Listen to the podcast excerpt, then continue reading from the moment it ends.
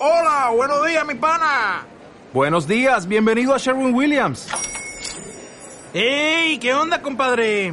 ¿Qué onda? Ya tengo lista la pintura que ordenaste en el ProPlus app. Con más de 6.000 representantes en nuestras tiendas listos para atenderte en tu idioma y beneficios para contratistas que encontrarás en aliadopro.com. En Sherwin Williams somos el aliado del PRO.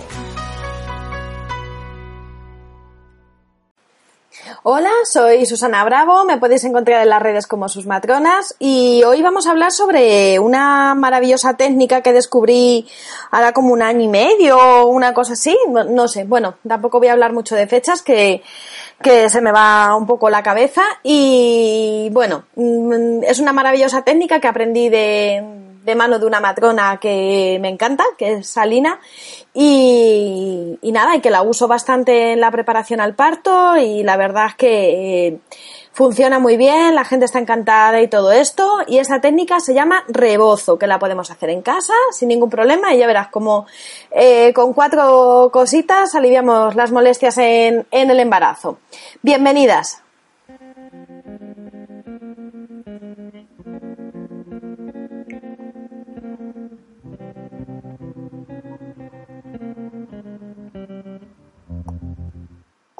Bueno, como ya he dicho, esta maravillosa técnica que se llama rebozo, ¿vale? Está, bueno, es una técnica que viene de, de México, es el rebozo mexicano, ¿vale? Rebozo en, en México es cualquier tipo de pañuelo que, como aquí podemos llamarlo una pasmina, ¿vale? O un, pues bueno, un fular o algo de esto, ¿vale?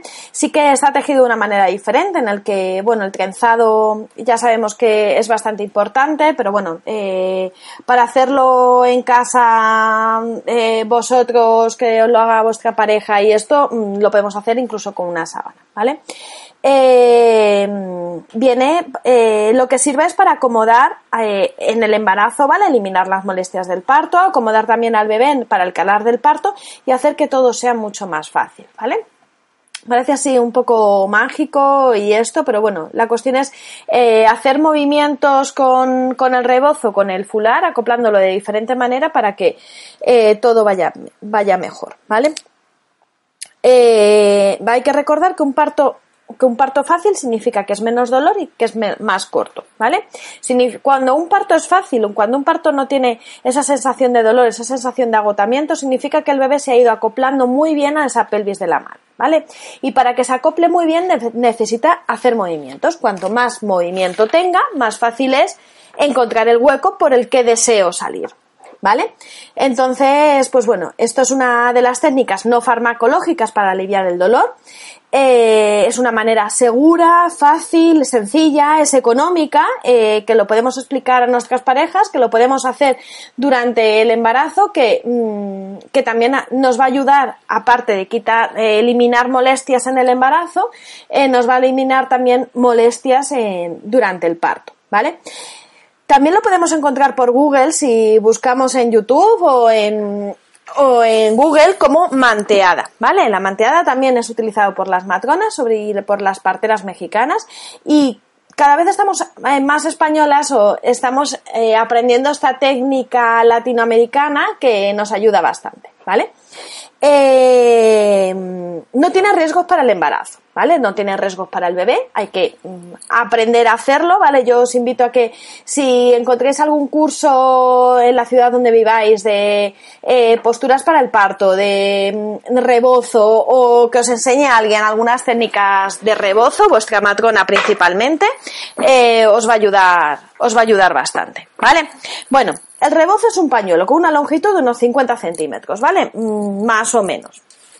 50 centímetros de ancho y bastante largo, ¿vale? Por lo menos metro y medio, dos metros, ¿vale? Para que podamos acoplarlo bien a la barriga y a nuestra y, a nosotras, ¿vale? Eh, lo podemos utilizar, eh, nos podemos poner, colocar, la embarazada se puede colocar a cuatro patas, apoyadas sobre las manos o apoyadas incluso en una pelota y eh, la persona que va a practicar con nosotras el rebozo va a poner la tela de de la tela del fular, rebozo, sábana o lo que vayamos a utilizar alrededor de la barriga, ¿vale?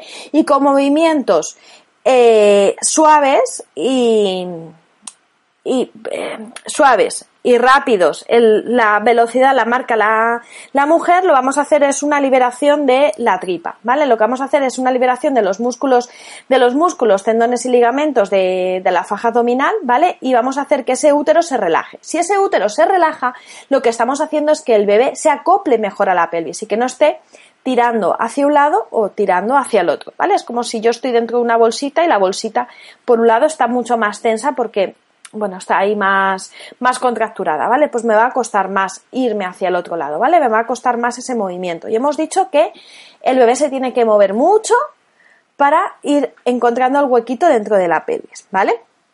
También lo podemos hacer de pie, ¿vale? Incluso echadas un poquito para adelante, la persona nos pone lo que es el rebozo alrededor de la barriga y con movimientos suaves y contundentes, ¿vale? Suaves, rápidos, pero bueno, lo importante es que no, la, la tela no frota la tripa, ¿vale? Lo que hace es mover la tripa. También puedo acoplar el rebozo en todas las nalgas. Me puedo poner a cuatro patas y lo que hago son movimientos en toda la nalga. Incluso también puedo liberar las piernas, ¿vale? Lo pongo solamente en una pierna o lo pongo solamente en otra. En mi Instagram hay algunas, hay algunas fotos de rebozo de algunas veces que vamos a clase y si no también podéis cotillear en, en internet a, a Alina que, que, tiene bastante tanto en tanto en Instagram como en Facebook como en como en Google, ¿vale? Si no, pues en YouTube también hay, hay, hay algunos vídeos sobre el rebozo mexicano, ¿vale? Eh, yo os invito a que lo probéis, a que lo descubráis, ¿vale? Que mal no hace y que podemos conseguir que haya movimientos suaves, rítmicos y acoplar ese bebé dentro de la tripa. ¿Vale? Lo que conseguimos es relajar los tendones y los ligamentos y relajamos también los músculos para que todo fluya y todo eh, se vaya acoplando mejor, ¿vale? Y el bebé no tenga que estar eh, presionado hacia una zona o hacia el otro y tenga totalmente libertad de movimiento, ¿vale? Eh, también lo podemos utilizar como una técnica de relajación, nos podemos tumbar y que nos hagan suaves caricias con los flecos del rebozo, son súper agradables. Pero eso es, esa relajación lo que vamos a hacerla es siempre de arriba hacia abajo, como para echar toda la energía. ¿Vale? Y nada, os invito a hacerlo eh, con música tranquilita, con movimientos, eh, con aromas, o sea, todo esto va a hacer que tú te conectes con, con, el embarazo, que te conectes con el parto y que sea muchísimo mejor y que no tengamos esa sensación desagradable de, del parto.